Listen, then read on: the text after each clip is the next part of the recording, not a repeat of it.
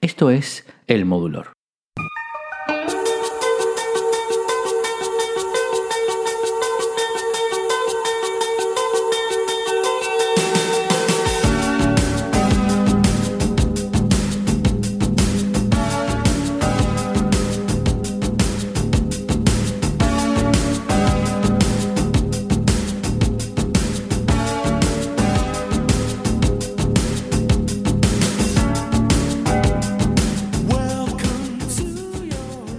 Siempre había querido comenzar un episodio de un podcast con ese tema, que por supuesto es uno de mis favoritos, aunque las primeras veces, inclusive los primeros años en que lo escuché, no tenía ni idea de quién lo cantaba.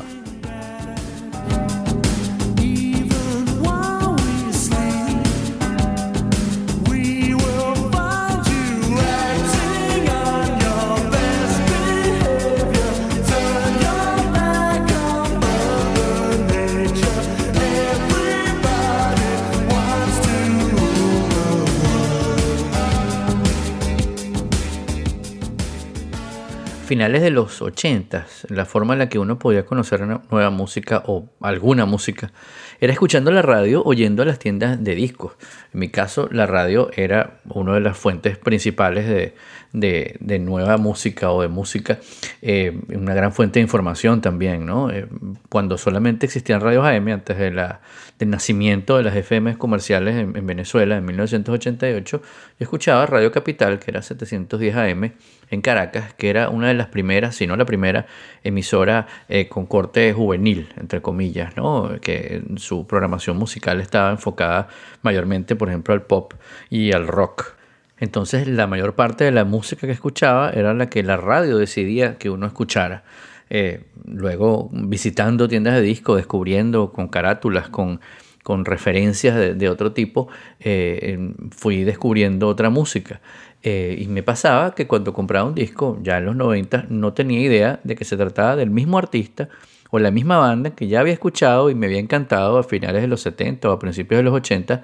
Me pasó, por ejemplo, con Queen, que al comprar un grandes éxitos fue que descubrí que esa canción que me encantaba y que nunca ponían en la radio, Bohemian Rhapsody o Rhapsody Bohemia, era de ellos.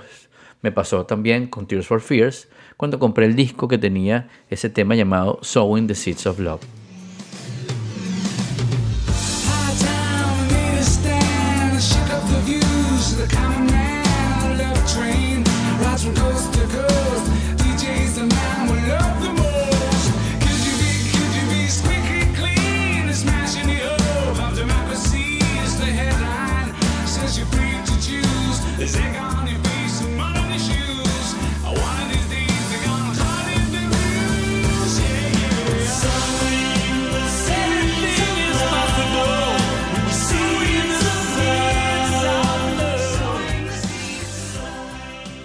Tema lo había visto en un video en MTV, ese canal que como les he comentado transmitía videos todo el día y no realities. Y ese primer fin de semana que pude ir a la tienda de discos, ese lugar donde uno revisaba música nueva y descubría cómo era la cara de sus artistas favoritos, viendo su foto en la carátula, o descubrías a quienes luego pasaban a ser tus artistas favoritos, compré ese disco junto con otro, recuerdo, de Franco de Vita y uno de Aditus, un grupo venezolano, y los estuve escuchando noche y día, vuelta y vuelta, como decían, ¿no? Luego descubrí que este dúo británico, formado por Kurt Smith y Roland Orzabal en 1981, influenciado por los Beatles, por Duran Duran y por The Human League, era también responsable por algunos de los temas que estaban en mi carpeta mental de favoritos, pero sin saber quién los interpretaba. Everybody Wants to Rule the World, aunque no lo crean, fue el último tema que se grabó para el álbum Songs from the Big Chair de 1984, el álbum que les daría finalmente fama mundial. De hecho, uno de los temas responsables de esa fama en el mundo entero.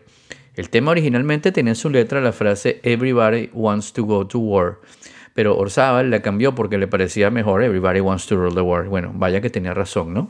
El productor Chris Hughes los convenció de grabarla y hoy en día es uno de esos temas imprescindibles en la vida.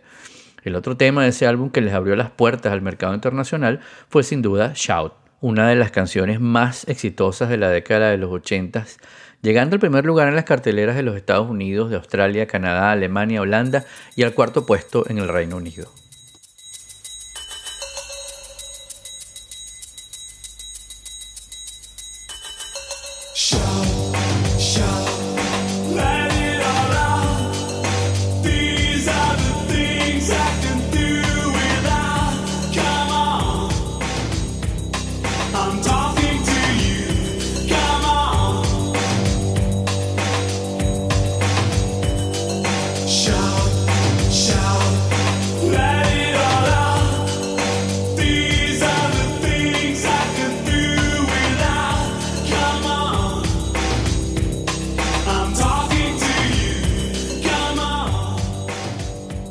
Tras el lanzamiento de este álbum, el grupo comenzó a girar por el mundo entero y durante esa gira descubrieron a una cantante y pianista estadounidense, Oleta Adams, que actuaba en un bar de un hotel de Kansas City, en una de las ciudades donde se estaban presentando, y a la que luego invitarían a colaborar en su siguiente álbum. Después de haber recorrido una gran cantidad de escenarios en el mundo con esta gira y ya exhaustos, decidieron darse un descanso para planificar su siguiente producción, su tercer álbum, digamos. Roland Orzabal decía que durante la gira habían estado tocando estilos musicales que si bien les habían dado un gran éxito, no les daban satisfacción. De hecho, parte de la historia de cómo se formó el grupo tiene que ver con esa necesidad de sentirse satisfechos y contentos con su trabajo. Anteriormente los dos habían estado en una banda, pero según Smith la idea de éxito que tenían ellos con respecto a la del resto de los integrantes era muy distinta. Ellos disfrutaban mucho más de, de, grabar, de producir música en el estudio y por eso decidieron formar este dúo. Si tenemos alguna curiosidad, si tenían alguna curiosidad de saber de dónde proviene este nombre, Tears for Fears, es eh, inspirado en una frase de un libro de psicoterapia, Prisoners of Pain, del psicólogo estadounidense Arthur Janov. Ahora escuchemos un fragmento de uno de sus éxitos, Head Over Heels.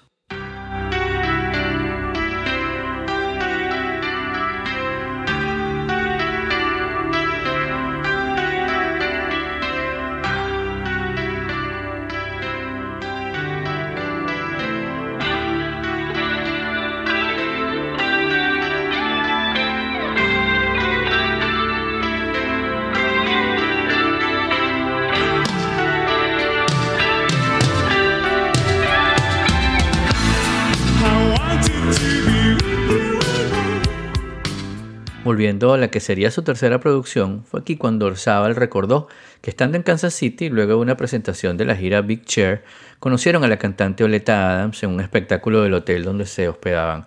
Y ella fue una inspiración para ellos por su voz, pero especialmente por la sencillez de los sonidos en sus temas. Ellos se reúnen a finales de 1986 y comienzan a trabajar pensando que para 1987 ya estaría listo el nuevo álbum, pero algunas complicaciones en la composición de los temas y especialmente no tener muy claro cuál iba a ser el estilo musical que iba a orientar el trabajo de este disco los hizo retrasarlo hasta el 98. El nuevo disco fue titulado The Seeds of Love y por supuesto contó con la participación de Oleta Adams como cantante y también como pianista.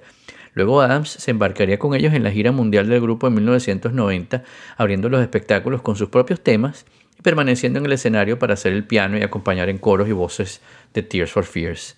Adams ha tenido desde entonces una carrera extraordinaria, apoyada por Orzabal, que incluso coprodujo un álbum de ella, y también ella ha acompañado a Phil Collins en su Big Band Jazz Tour. De este álbum, The Seeds of Love, cuyo primer sencillo obviamente fue Sowing the Seeds of Love, salió un tema increíble como segundo sencillo, Woman in Chains, en donde Phil Collins toca la batería y donde la genial Oleta Adams presta su poderosísima voz.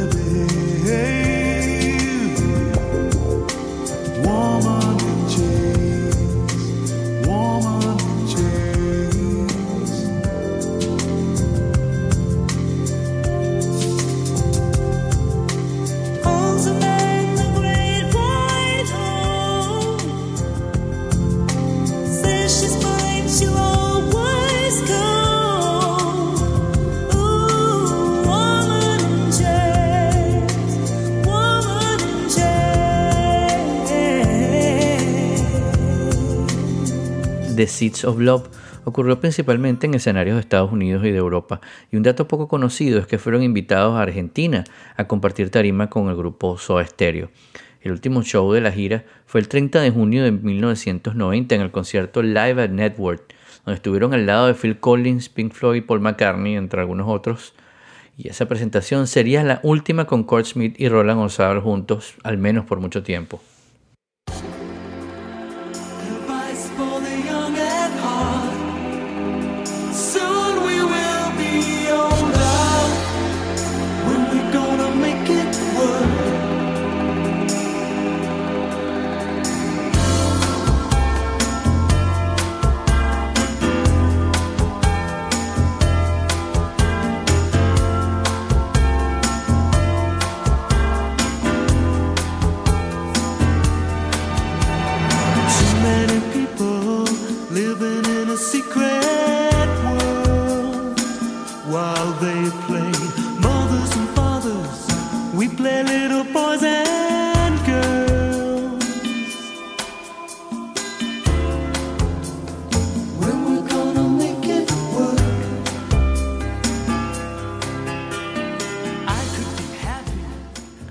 Luego de la gira, Smith y Orzabal deciden separarse como banda, especialmente porque ya al principio de ella, ah, de esa gira, Smith tenía problemas personales, se había separado de su esposa y no coincidía mucho con la visión musical que tenía Orzabal para el grupo.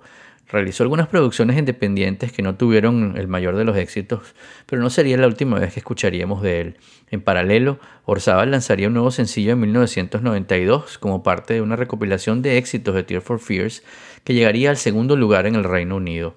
Poco después, Orzabal arma una alineación totalmente nueva para volver al estudio a grabar para cambiar el estilo de Tears for Fears. Es entonces cuando aparece el álbum Elemental en 1993, con un sonido muy distinto al que veníamos escuchando en los 90, con sonidos basados en rock progresivo y alternativo, en donde destaca un tema que llegó a las primeras posiciones en Estados Unidos, el Reino Unido y otros países como Canadá, Francia e Italia. Break It Down Again.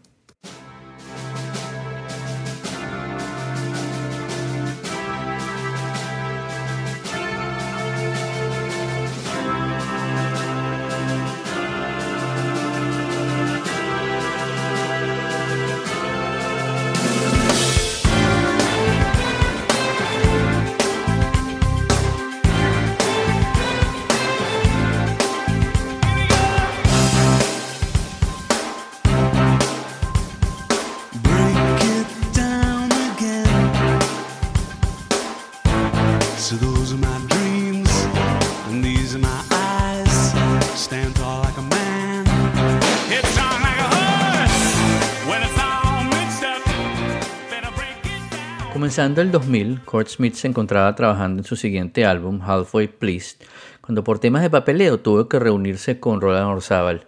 Decidieron reconciliarse luego de esa reunión y sacar entonces un nuevo disco de Tears for Fears. Las sesiones de composición incluyeron a un colaborador de Smith desde mediados de la década de los 90, Charlton Petus, y 14 canciones fueron escritas y grabadas en apenas 6 meses. Por problemas en un cambio de gestión de la disquera que tenían entonces, el disco no apareció, no vio la luz, sino hasta 2005. Everybody Loves a Happy Ending, el nombre de este, de este álbum, y fue el que los hizo retornar a su sonido característico de influencia post-Beatles, ese que los volvió a colocar en la escena musical como este del, del single Closest Thing to Heaven.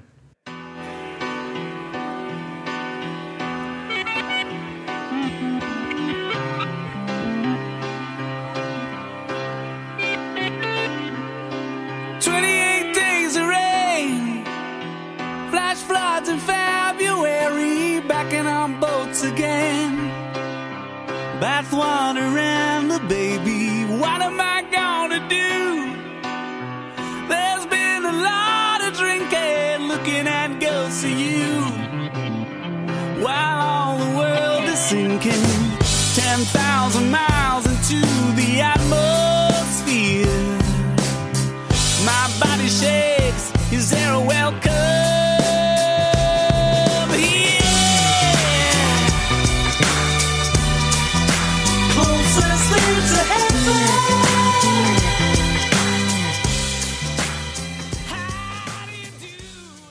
En 2006, Songs from the Big Chair fue relanzado por Universal Music, esta vez como una edición deluxe de dos discos con más lados B y rarezas añadidas, expandiéndose más allá de la versión remasterizada de 1999. El lanzamiento no incluyó la letra, como la banda había querido originalmente, pero vino con un folleto de 24 páginas que incluía fotografías raras y notas escritas por la banda.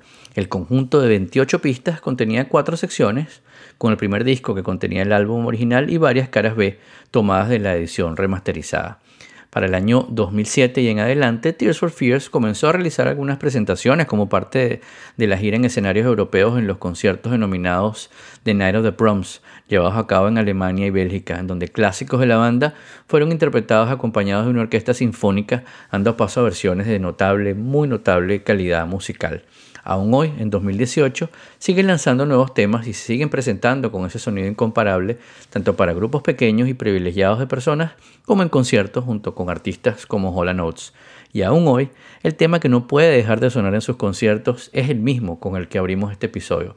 Porque sencillamente hay cosas que no cambian nunca y everybody wants to rule the world.